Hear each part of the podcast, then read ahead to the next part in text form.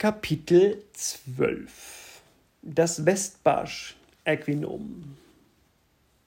Maria löste die Feder vom Papier, nachdem sie den Punkt gesetzt hatte, und sofort erloschen die beiden Lampen auf dem Tisch und in Feiers Hand.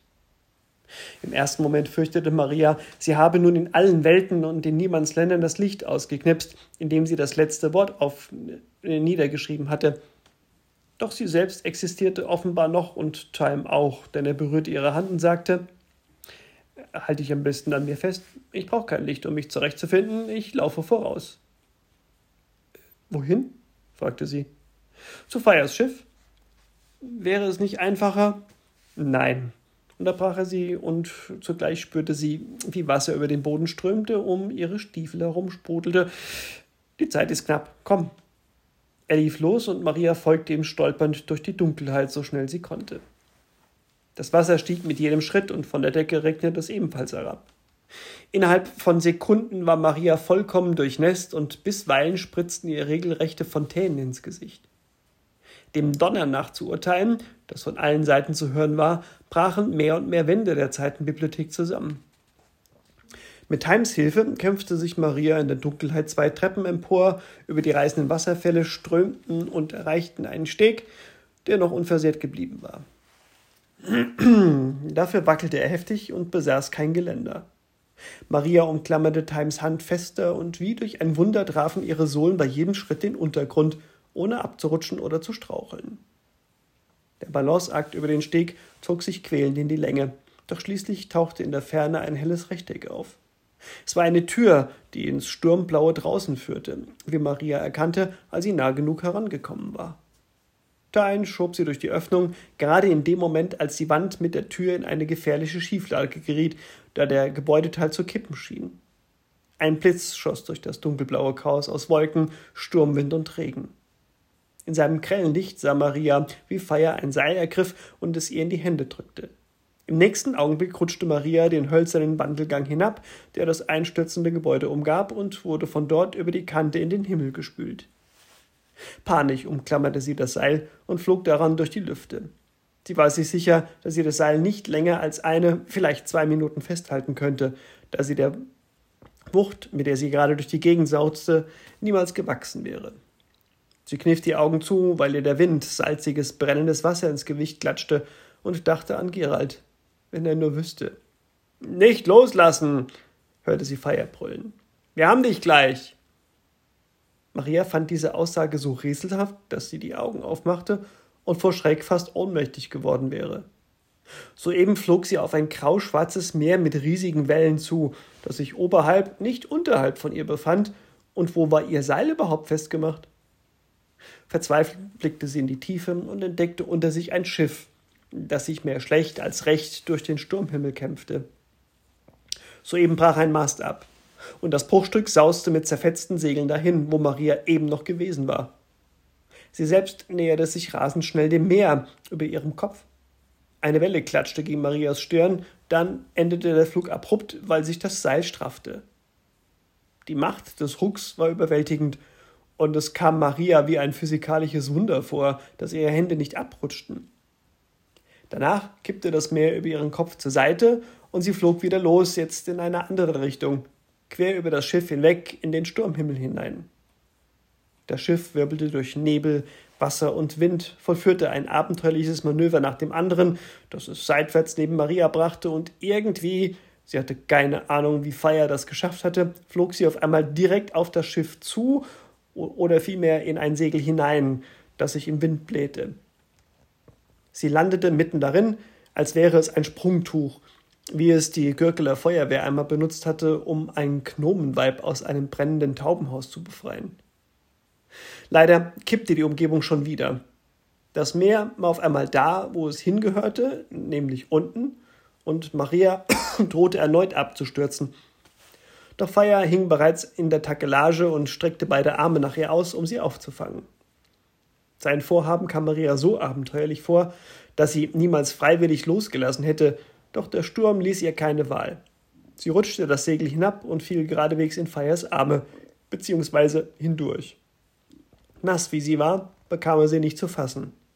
Erst als er nach der Borte griff, mit der ihr Kragen besetzt war, gewann er den Kampf gegen die Schwerkraft und konnte sie festhalten.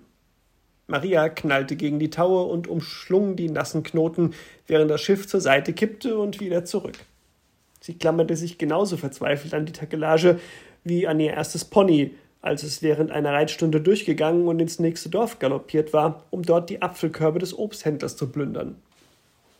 Das Schiff trotzte heftig schaukelnd dem Sturm und ebenso trotzte Maria dem Wahnsinn, der Erschöpfung und ihrer Angst, als sie mit Feiers Hilfe die Takelage hinabkletterte und endlich die Schiffsbrücke erreichte.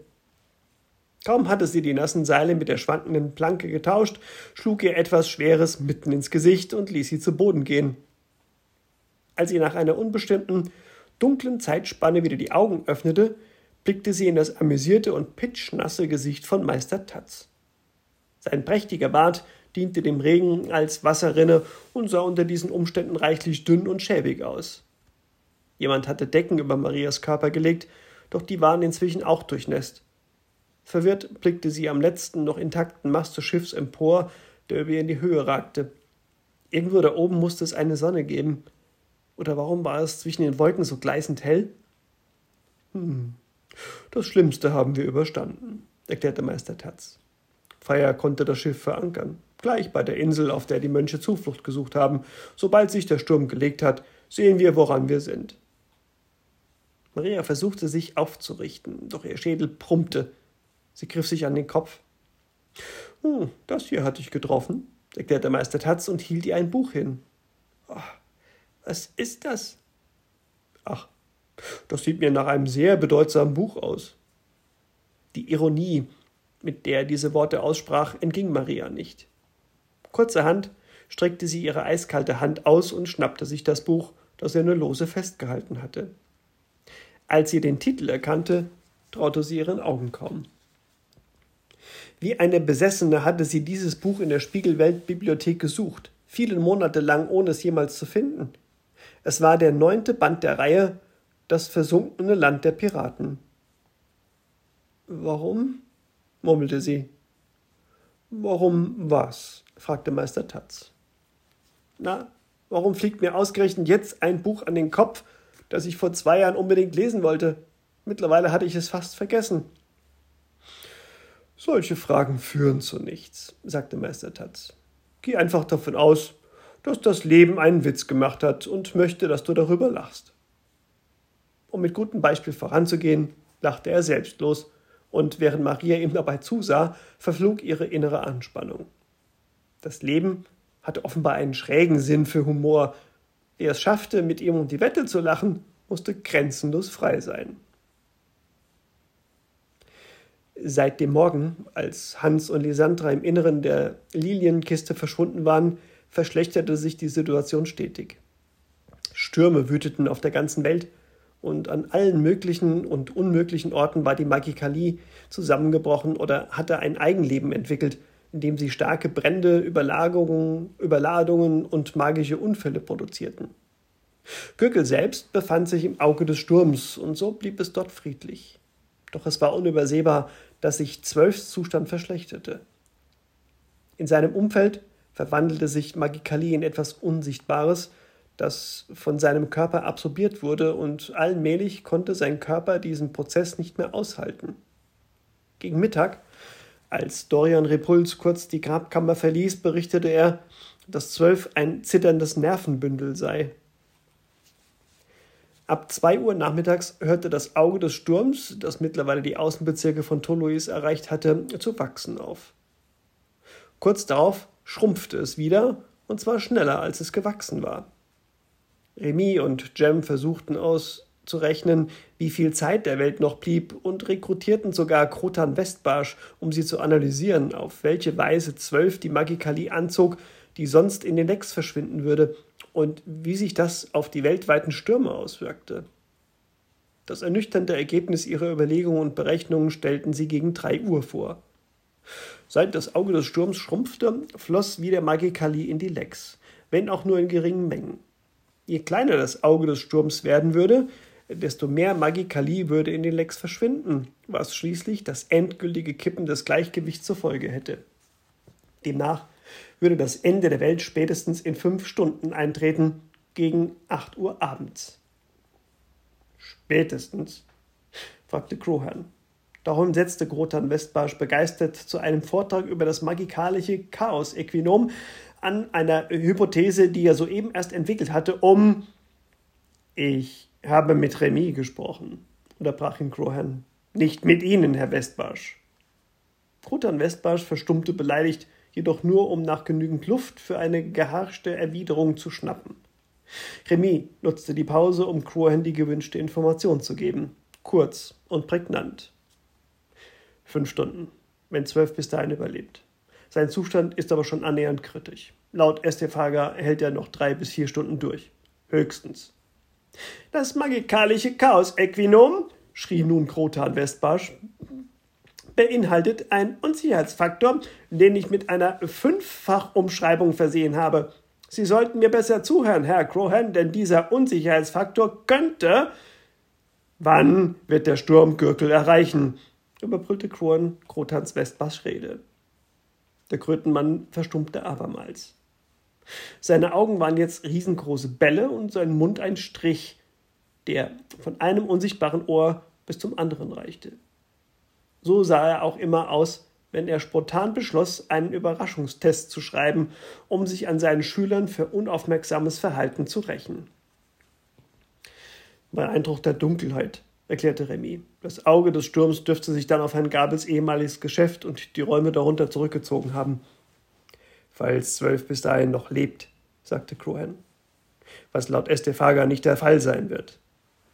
Die Fünffachumschreibung, trompetete Grotan Westbarsch in einer erstaunlichen Lautstärke, die er vermutlich mit Hilfe seiner stark aufgeblasenen Krötenbacken zustande brachte, kreist einen Unsicherheitsfaktor ein, der eine zweiprozentige Chance birgt, dass das Zeitgefälle zwischen Grabmal und Laden zu einer Sättigung und Ausbalancierung des Energiefaktors μx führt, was eine kurze, drückerische Normalisierung des Zustands von 12 zur Folge haben könnte, bevor er unsere Welt, er und unsere Welt endgültig kollabieren, was noch einmal 17 Minuten in Anspruch nehmen dürfte. 17 Minuten, fragte Crohan, dem deutlich anzusehen war, was er von der Analyse hielt. Warum nicht 18,5? Krotan Westbarsch verdrehte herablassend die Augen. Das ist eine Chaos-Kennzahl. Das toleranzbereinigte Mittel aus maximaler und minimaler Zeitspanne multipliziert mit dem hypothetischen Chaoswert μ Sternchen Punkt. Sehr schön. Was rätst du uns, Remy? Darauf zu hoffen, dass Hans und Lissy vorher zurückkommen. Und nun ja, vielleicht richtet es ja keinen Schaden an, wenn wir Herrn Westbachs Empfehlung folgen. Welche Empfehlung? fragte Crohan. Krotan Westbach öffnete schon wieder den Mund, doch Jem schnitt ihm gespensterschnell das Wort ab. Was unser Genie Ihnen klar machen will, ist, dass er eine Methode entwickelt hat, mit der er die zweiprozentige Wahrscheinlichkeit für eine Ausbalancierung des Energiefaktors kurz vor dem Ende der Welt auf 89 Prozent erhöhen kann. Vorausgesetzt, wir gestatten ihm, das gesamte Anwesen von Herrn Gabel mit einer Art magikalischem Lichtnetz auszustatten. Einem Lichtnetz. Eine Variation der organischen Installationen, die in den unterirdischen Schulräumen von Sumpfloch Tageslicht erzeugt. Crohans Gesichtsausdruck spiegelte Befremden, Erstaunen und schließlich sogar Heiterkeit wider. Tut diese Installation irgendwem weh? Remy schüttelte den Kopf. Und erhöht sie die, erhöht sie die Chance auf eine vorübergehende Verbesserung von Zwölfs Zustand? Vielleicht, sagte Remy. Falls an der Hypothese von magikalischem Chaos-Äquinom etwas dran ist, hält zwölf eventuell ein bis zwei Stunden länger durch, wird dann aber plötzlich zusammenbrechen. Woraufhin die ominösen letzten 17 Minuten beginnen? fragte Crohan. Remy nickte. Mehr oder weniger, denn die Minutenzahl ist ja nur das toleranzbereinigte Mittel. Gut, fiel ihm Crohan ins Wort. Dann darf sich Herr Westbarsch gerne austoben und sein Lichternetz drapieren. Unter der Bedingung, dass es dabei niemandem im Weg herumsteht. Oder bist du anderer Meinung, Haul? Haul schüttelte den Kopf, und da Krotan Westbarsch ganz offensichtlich noch etwas mehr Lob und Anerkennung für seinen Einsatz erwartete, sagte er Bitte arbeiten Sie so schnell wie möglich und effektiv. Wir sind Ihnen für unsere Unterstützung dankbar. Nie hatte Gerald den Lehrer für magikalische Physik eifriger, fröhlicher und temperamentvoller erlebt als an diesem Nachmittag. Er hatte mehrere Lehrer, freiwillige Schüler und etliche Bürger von Gürtel eingespannt, damit sie ihm bei seinem Projekt halfen, das eher einem Werk des Verschwörungsvereins ähnelte als einer physikalisch errechneten Maßnahme zur Ausbalancierung eines sonst was Energiefaktors. Als die Dämmerung einsetzte, umspielten die lichtproduzierenden Algen in Töpfen, Suppenschüsseln, Eimern und Blumenampeln die Überreste von Herrn Gabels zerstörten Laden mit einem rosafarbenen Licht. Und aus dem Eingang und den Löchern im ehemaligen Obstgarten drang ein so heimeliges warmes Leuchten, dass die Bürger Gürkels in Scharen dorthin schwärmten, sehr zum Verdruss von Kroherrn.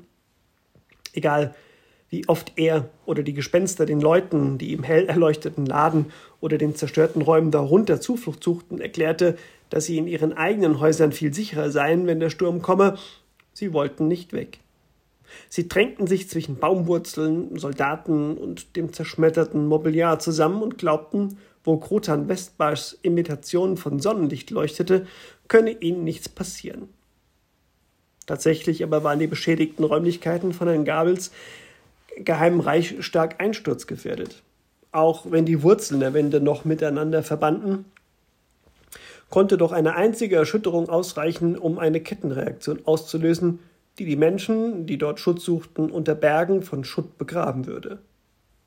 Hinzu kamen die magikalischen Leitungen, die Herr Gabel für einen persönlichen Bedarf installiert hatte und die im magikalischen Sturm zu gefährlichen Feuerfallen mutieren konnten.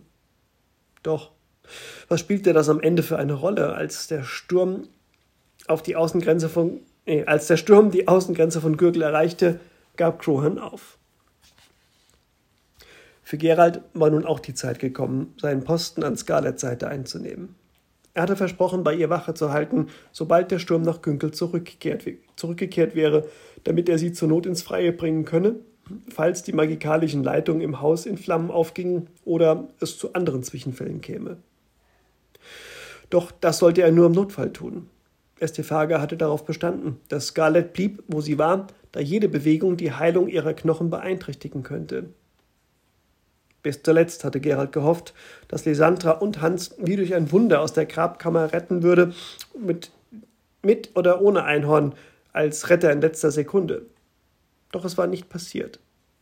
In der ersten Stunde hatte Repuls noch ab und zu einen Blick ins Innere der Kiste werfen können, er hatte dort zwei Schatten ausgemacht, jedoch gleichzeitig einen starken Zeitzug verspürt, der dafür sorgte, dass Herr Puls keinen Kontakt zu Lisandra oder Hans aufnehmen konnte.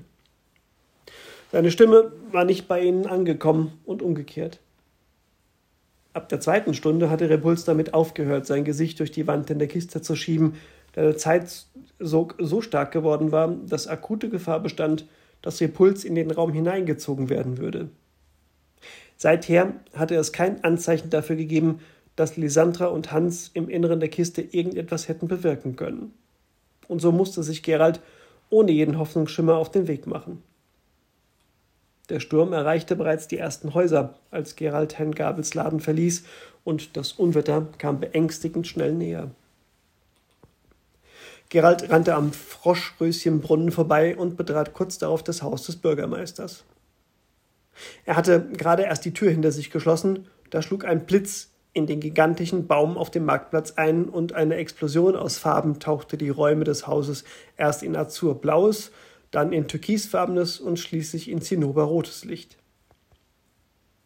Ein Blick aus dem Fenster verriet Gerald, dass die Ostseite des riesigen Baums in Flammen aufgegangen war, doch der sinnflutartige Regen, der kurz darauf einsetzte, löschte den Brand. Als Gerhard in das Zimmer kam, in dem Scarlett schlief, flackerten alle Lampen auf und erloschen wieder. Danach funktionierte im ganzen Haus kein einziges Licht mehr. Müde legte sich Gerald neben Scarlett auf das Bett. Estefaga hatte ihm erklärt, dass Scarlett vermutlich aufwachen werde, wenn der magikalische Sturm über Gürkel hinwegbrauste. Der Heilschlafzauber von Estefaga beruhte zu einem Großteil auf Magikalie und so wie die Lichter ausgingen oder Magie, Magikalie-Leitungen schmolzen und Störfälle verursachten, könnten auch die Heilzauber verrückt spielen. Du musst gut auf sie aufpassen. Was mache ich? Und was mache ich, wenn sie aufwacht? Dann erklärst du ihr die Situation und stellst sie ruhig. Sie sollte auf gar keinen Fall aufstehen. Mehrere Knochen sind gebrochen und wachsen gerade in erhöhtem Tempo wieder zusammen. In dem Zustand darf sie sich nicht bewegen. Scarlett ruhig stellen? hatte er nachgefragt. Während die Welt untergeht und Hans in einem Einhornsack feststeckt? Ja, hat der erste Fager aggressiv geantwortet. Meine Güte, Gerald, jetzt tu doch nicht so, als wärst du ein einfallsloser, naiver Junge. Streng dich gefälligst an, wenn es soweit ist. Manchmal war es komisch, wie die Leute so redeten, als gäbe es noch eine Zukunft, in der es auf korrekt zusammengewachsene Knochen ankam. Dabei war die Zeit dieser Welt so gut wie abgelaufen. Aber gerade weil jetzt alles den Bach runterging, war es auch Gerald unendlich wichtig, dass Scarletts Knochen bekamen, was sie brauchten. Es war ein widersinniges Klammern an das, was er liebte. Genauso wie man sich an ein Floß klammern würde, das in einen Strudel geraten war und auf dem Abgrund zutrieb. Am Ende ertrank man mit oder ohne Floß, aber mit Floß war es irgendwie leichter.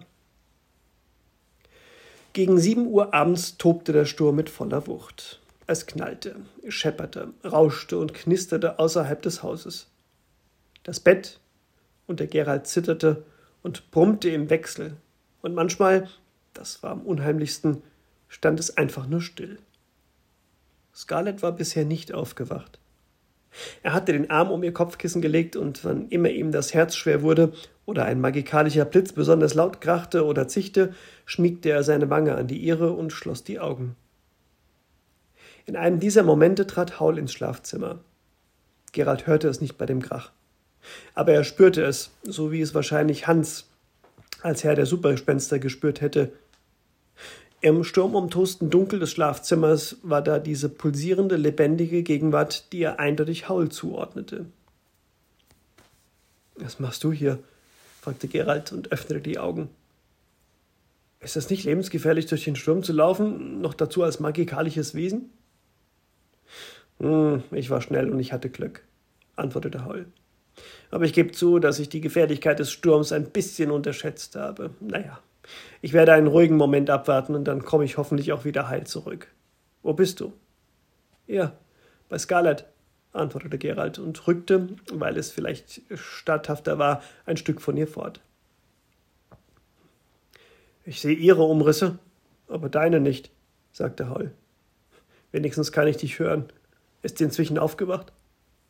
Nein, antwortete Gerald. Und was tut sich bei euch? Hm, in Herrn Gabels unterirdischen Räumen ist es stickig und warm und viel zu voll. Dafür bleiben wir vom Sturm verschont und stell dir vor, zwölf, von denen wir dachten, dass er in den letzten Zügen liegt, hat sich erholt. Im Ernst? Euer Krötenmann ist davon überzeugt, dass das sein Werk ist. Er behauptet, er habe diese Besserung berechnet und durch die Anwendung eines kosmischen Äquinoms forciert. Estefaga will davon nichts wissen. Wir alle können es kaum glauben, doch die plötzliche Genesung von zwölf scheint Krotan Westbars recht zu geben. Was aber kein Grund zum Jubeln ist, wenn ich mich richtig erinnere, meinte Gerald. Denn auf eine Phase, in der es ihm gut geht, folgt schließlich der endgültige Zusammenbruch, was genau 17 Minuten in Anspruch nehmen wird. Haul lachte. Mehr oder weniger 17 Minuten. Es ist ja nur so eine Art Mittelwert. Bis die unheilvollen 17 Minuten anbrechen, bleibt uns laut Krotan Westbarsch noch eine halbe Stunde. Ah. Hans und Lissy sollten sich allmählich beeilen. Das Zeitgefälle rund um die Kiste ist inzwischen dramatisch. Zwölf hat den Abstand vergrößert und berührt die Kiste nur noch einmal in der Minute, weil ihn das Zeitgefälle in die Kiste hineinzuziehen droht, was für Amulett fatal wäre. Unter diesen Umständen ist es fraglich, ob Hans und Lissy die Kiste überhaupt verlassen könnten. Und wenn ja, wie lange sie brauchen würden, um sich gegen das Zeitgefälle zu behaupten. Was genau willst du mir damit sagen? Alleine um von der Kiste in Torks ehemaligem Labor zu kommen, benötigt man mittlerweile fünf Minuten, selbst wenn man schnell läuft. Nur wegen des Zeitgefälles. Das Zeitgefälle zwischen dem Grabmal und dem Inneren der Kiste ist aber sehr viel stärker und größer. Das heißt, sie müssten längst aufgetaucht sein, um rechtzeitig bei uns anzukommen? Ja, ich fürchte, das heißt es. Sie können es nicht mehr schaffen. aber vielleicht überleben sie ja, wo auch immer sie sind, und dann ist Lissy nicht allein. Das meinte er offenbar ernst. Vor ein paar Blitzen in der Ferne abgesehen, die manchmal ein flackerndes Hellblau oder Gold über den Himmel jagten, herrschte Dunkelheit. Von Haul sah Gerald gerade mal die Umrisse, sein zerzaustes Haar und, ein selten, und selten ein Schimmern, wenn sich seine silbernen Augen dem Fenster zuwandten. Glaubst du wirklich? sagte Gerald. Sie lassen sich in der Zauberzeit nieder und leben zusammen, glücklich bis ans Ende ihrer Tage? Mit einem Einhorn als Haustier? Glücklich wären sie wohl kaum. Aber nicht alleine zu sein, egal ob man lebt oder stirbt, ist doch ein großer Vorteil, oder? Vor allem, wenn es sich bei der Person, mit der man nicht allein ist, um Hans handelt. Du solltest das am besten wissen. So gesehen ja. Wenn man mit Hans zusammen ist, hat man immer das Gefühl, dass in Wirklichkeit alles gut ist. Selbst wenn man dem, seinem sicheren Tod ins Auge sieht. Ja, das deckt sich auch mit meiner Erfahrung. Das Problem daran ist nur, sagte Gerald, dass man ihn schmerzlich vermisst, wenn er nicht da ist. Vor allem, wenn man seinem sicheren Tod ins Auge sieht. Darüber lachte Haul erstaunlich ausgelassen. Ja, erwiderte er, genau so ist es. Jetzt verstehst du sicher, warum ich mich für Lissy freue. Hoffen wir, dass der Vater von Hans eine ähnlich tröstliche Wirkung auf Maria haben wird, wenn sie eines Tages zurückkommt und vor den Trümmern von Amulett steht. Apropos Trümmer, ich bin im Auftrag von Estefaga hier. Sie hat Scarlett aufgrund ihrer bösartigen und resistenten Magikalie ein zusätzliches Mittel gespritzt, das dafür sorgt, dass Scarletts Abwehrmechanismen die Heilschlafmedikamente nicht bekämpfen oder abstoßen. Jetzt ist Estefaga eingefallen, dass dieses zusätzliche Mittel für starke Übelkeitsattacken sorgen wird, falls Scarlett aufwacht, bevor die von Estefaga angesetzte Heilschlafphase vorbei ist. Sie befürchtet, dass sich Scarlett heftig übergeben muss, doch entsprechende Bewegungen können ihren heilenden Knochen irreparable Schäden zufügen. Darum solltest du ihr dieses Mittel verabreichen, falls sie aufwacht. Das schwächt die Übelkeit ab. Sie soll es ganz austrinken bis auf den letzten Tropfen. Die Umrisse von Hall bewegten sich und den Schatten nach zu urteilen, hielt er in seinem Arm, hielt er seinen Arm in Richtung Gerald. Es war aber gar nicht mal der Schatten, der Gerald diese Bewegung enthüllte. Wieder war da dieses Gefühl von Wärme und Anwesenheit, das ihm ein deutlich spürbares Bild von Hauls Hand ganz in der Nähe lieferte. Er griff in die entsprechende Richtung und seine Finger trafen auf das Glas einer kleinen verkorkten Flasche. Sie hat es extra für Scarlett gemixt, aus einem Sortiment von Flaschen, die sie aus ihrem Arztkoffer befördert hat. Als sie nach zehn Minuten endlich fertig war, wäre sie fast selbst rausgestürmt, um es Scarlett zu bringen. Ich bewundere deinen, ihren Einsatz, sagte Gerald. So kurz vor dem Ende der Welt zeigt sie noch so viel Engagement für Scarletts Knochen. Sie kämpft und gibt nicht auf. Erinnere mich daran, dass ihr Erinnere mich daran, dass wir ihr einen Orden verleihen, wenn alles vorbei ist. Im Jenseits meinst du wohl. Ich muss zurück, sagte Holm. Auch wenn es angeblich zu spät ist, will ich an dem Ort sein, an dem Lissy und Hans verschwunden sind, in der irren Hoffnung, dass sie doch noch zurückkommen, und wenn es nur für die letzten fünf Minuten ist. Diese irre Hoffnung haben wir alle, erwiderte Gerald. Trotzdem gehe ich davon aus, das wir beide zum letzten Mal gesehen haben. Dass ich dich gesehen hätte, halte ich für stark übertrieben, meinte Hall und stand auf. Halt dich wacker, Gerald. Und du? Komm heil zurück und sag Estefaga, dass Scarletts Knochen in guten Händen sind. Werd ich. Alles Gute. Dir auch, Hall. Der Schatten war so schnell fort, dass ich Gerald fragte, ob er womöglich kurz eingeschlafen war und Halls Besuch nur geträumt hatte. Doch er hielt immer noch das Fläschchen in der Hand, wie ihm ein paar verwirrte Sekunden später klar wurde, und daher stimmte es wohl doch. Haul hatte sich tatsächlich durch diesen mörderischen Sturm gewagt, damit Scarlett nicht übel wurde und ihre Knochen richtig zusammenwuchsen.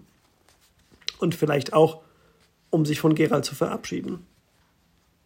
Jetzt, da er fort war und der Wind nach einer kurzen Beruhigung wieder lauter um das Haus brauste, legte Gerald seinen Kopf auf Scarletts Kopfkissen und strich ihr Gedanken verloren über das Haar.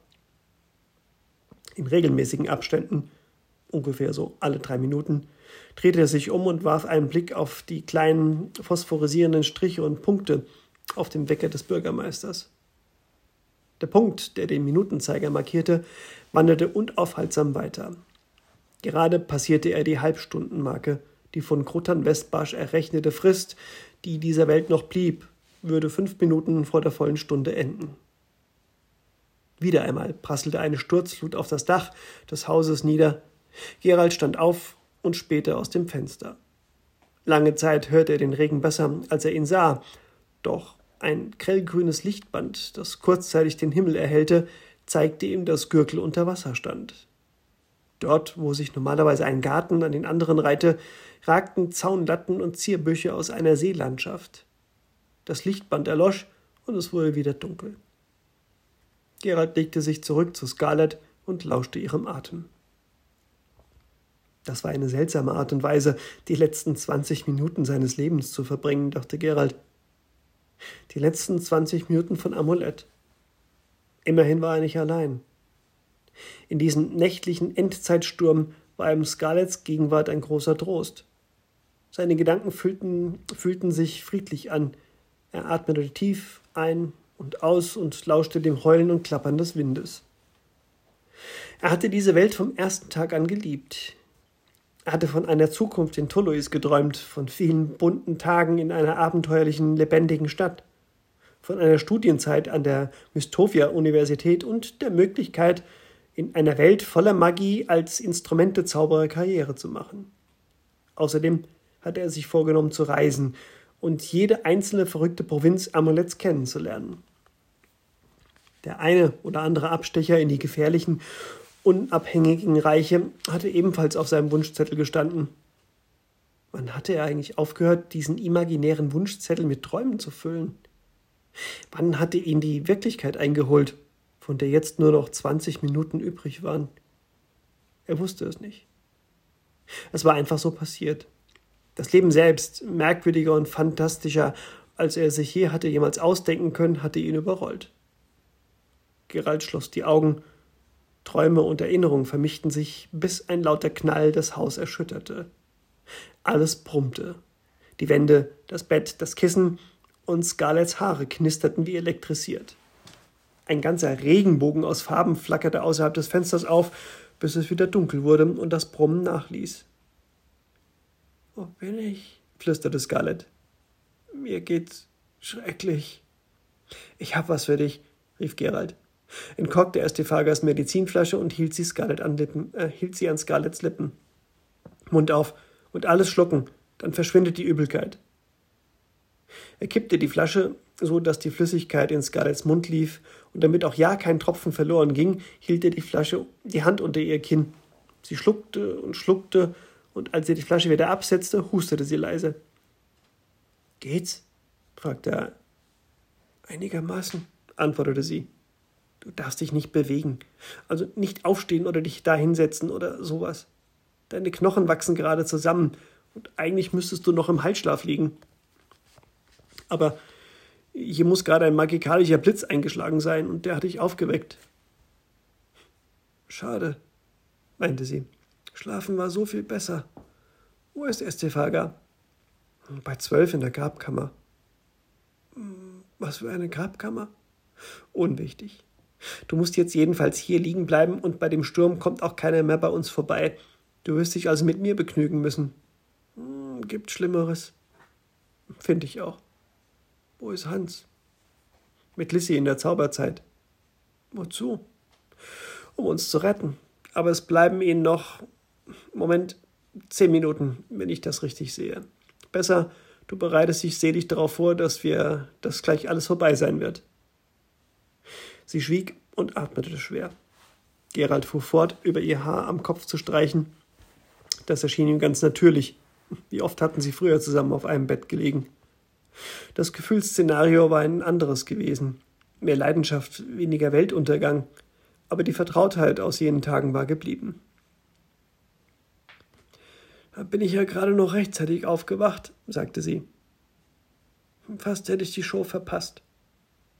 Ja, ich finde, wenn die Welt schon mal untergeht, sollte man das mit eigenen Augen sehen. damit ich eines Tages meinen Enkeln davon erzählen kann? Er lachte. Genau. Und anschließend nervst du sie mit diesem Spruch. Hey, wenn ihr, wie ich, einen Weltuntergang miterlebt hättet, dann würdet ihr diesen schleimigen grauen Sumpfgemüsebrei dankbar in euch hineinlöffeln. Zu unseren Zeiten. Es knallte abermals. Und dieses Mal war der Himmel von goldgelben Lichterscheinungen überzogen. Der Widerstand des warmen Lichts glänzte in Scarletts Augen. Sie blickte Gerald direkt an, sehnsüchtig, traurig und gar nicht wütend. Sie musste sehr krank sein. Hans hat immer gesagt, unsere Kinder werden Heimsuchungen sein, unerträgliche Biester. Ihr habt über Kinder gesprochen? fragte Gerald erstaunt. Er hat Kinder erwähnt. Ich habe nie behauptet, dass ich welche will. Hätte mich auch gewundert. Aber ich habe mich immer gefreut, wenn er sowas gesagt hat. Ich war gerührt und habe die unerträglichen Biester schon geliebt, obwohl sie noch gar nicht auf der Welt waren. Trotzdem habe ich natürlich gehofft, dass es noch sehr viel Zeit vergeht, bis sie geboren werden und ich mich mit ihnen abgeben muss. Interessant. Und jetzt werden sie nie geboren werden. Halt mich für verrückt, aber ich könnte heulen bei dem Gedanken, dass meine unausstehlichen Kinder nie die Chance haben werden, andere in den Wahnsinn zu treiben. Ich habe sie so geliebt und jetzt werden sie nie leben, nicht mal für einen Tag. Ich schätze, Gruders neigen vor Weltuntergängen zu sentimentalen Ausbrüchen.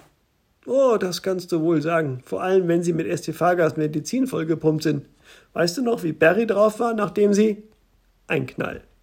Der lauter war als alle vorherigen, veranlasste Gerald Scarlett noch enger an sich zu ziehen. Während des marktgrünen Lichtspektakels, das sich vor den Fenstern abspielte, hielt er sie fest und sie nutzte ihren wenigen Bewegungsspielraum, um sich an ihn zu drücken, als es vorbei war, lockerte er den Griff nicht nennenswert. Wozu auch? Ich erinnere mich, sagte er, wie an so vieles andere. Mein ganzes Leben kommt mir gerade ziemlich toll vor. Unterhaltsam und lustig und aufregend. War es auch. Wie viele Minuten haben wir noch? Er drehte den Kopf. Drei oder zwei? Die Prognose orientierte sich ohnehin nur an einer Blabla-Kennzahl, die Krotan Westbarsch erfunden hat. Es könnten noch ein paar Minuten mehr werden. Krotan Westbarsch? fragte Scarlett. Noch nie hat sich irgendwer für sein theoretisches Trockenfutter interessiert. Bis heute. Nachdem er ein paar Berechnungen angestellt hatte, die kein Mensch verstanden hat, ist er losgezogen, um ein Lichtnetz zu installieren, das womöglich dafür verantwortlich ist, dass es uns noch gibt. Sonst wäre es schon vor einer Stunde Schicht im Schacht gewesen. Das Leben nimmt die erstaunlichsten Wendungen. Ja, das kann man wohl sagen. Ich hätte am Tag unserer Trennung auch nicht gedacht, dass wir mal Arm in Arm sterben würden. Und ich hätte an diesem düsteren Tag nicht gedacht, dass du mich ausgerechnet durch Maria ersetzt. Es gab mal eine Zeit, da habe ich Witze über den stotternden, umständlichen Streberhans gemacht und du hast darüber gelacht. Oh ja. Und ich hatte so ein schlechtes Gewissen deswegen. Dabei hat uns der Mistkerl die ganze Zeit verladen. Eine Weile versanken sie schweigend in Erinnerungen, bis Gerald nicht umhinkam, einen Gedanken laut auszuführen, den er soeben gehabt hatte. Es ist wahr, sagte er. Eure Kinder wären der absolute Horror gewesen. Man stelle sich vor, eine hochbegabte Besserwisser, Klugscheißer Gruder im Trotzalter. Spätestens daran wäre diese Welt zerbrochen. Apropos, meinte Scarlett, wir sind schon über die Zeit, oder? Eine Minute, antwortete Gerald, nach einem Blick auf den Wecker. Und der Wind hat gedreht. Die ganze Zeit ist der Regen gegen das Fenster hinter uns geklatscht. Jetzt weht es ihn in eine andere Richtung. Ich war noch nie gut im Warten. Außerdem werde ich gerade wieder schrecklich müde. Dann mach die Augen zu und träum was Schönes. Ausgeschlossen. Ich kann doch nicht schlafen, wenn die Welt untergeht. Lächelnd drückte Gerald seine Wange an ihre. Ihr Atem wurde immer leiser und regelmäßiger. Die Luft, die sie ausstieß, duftete nach Schlaf.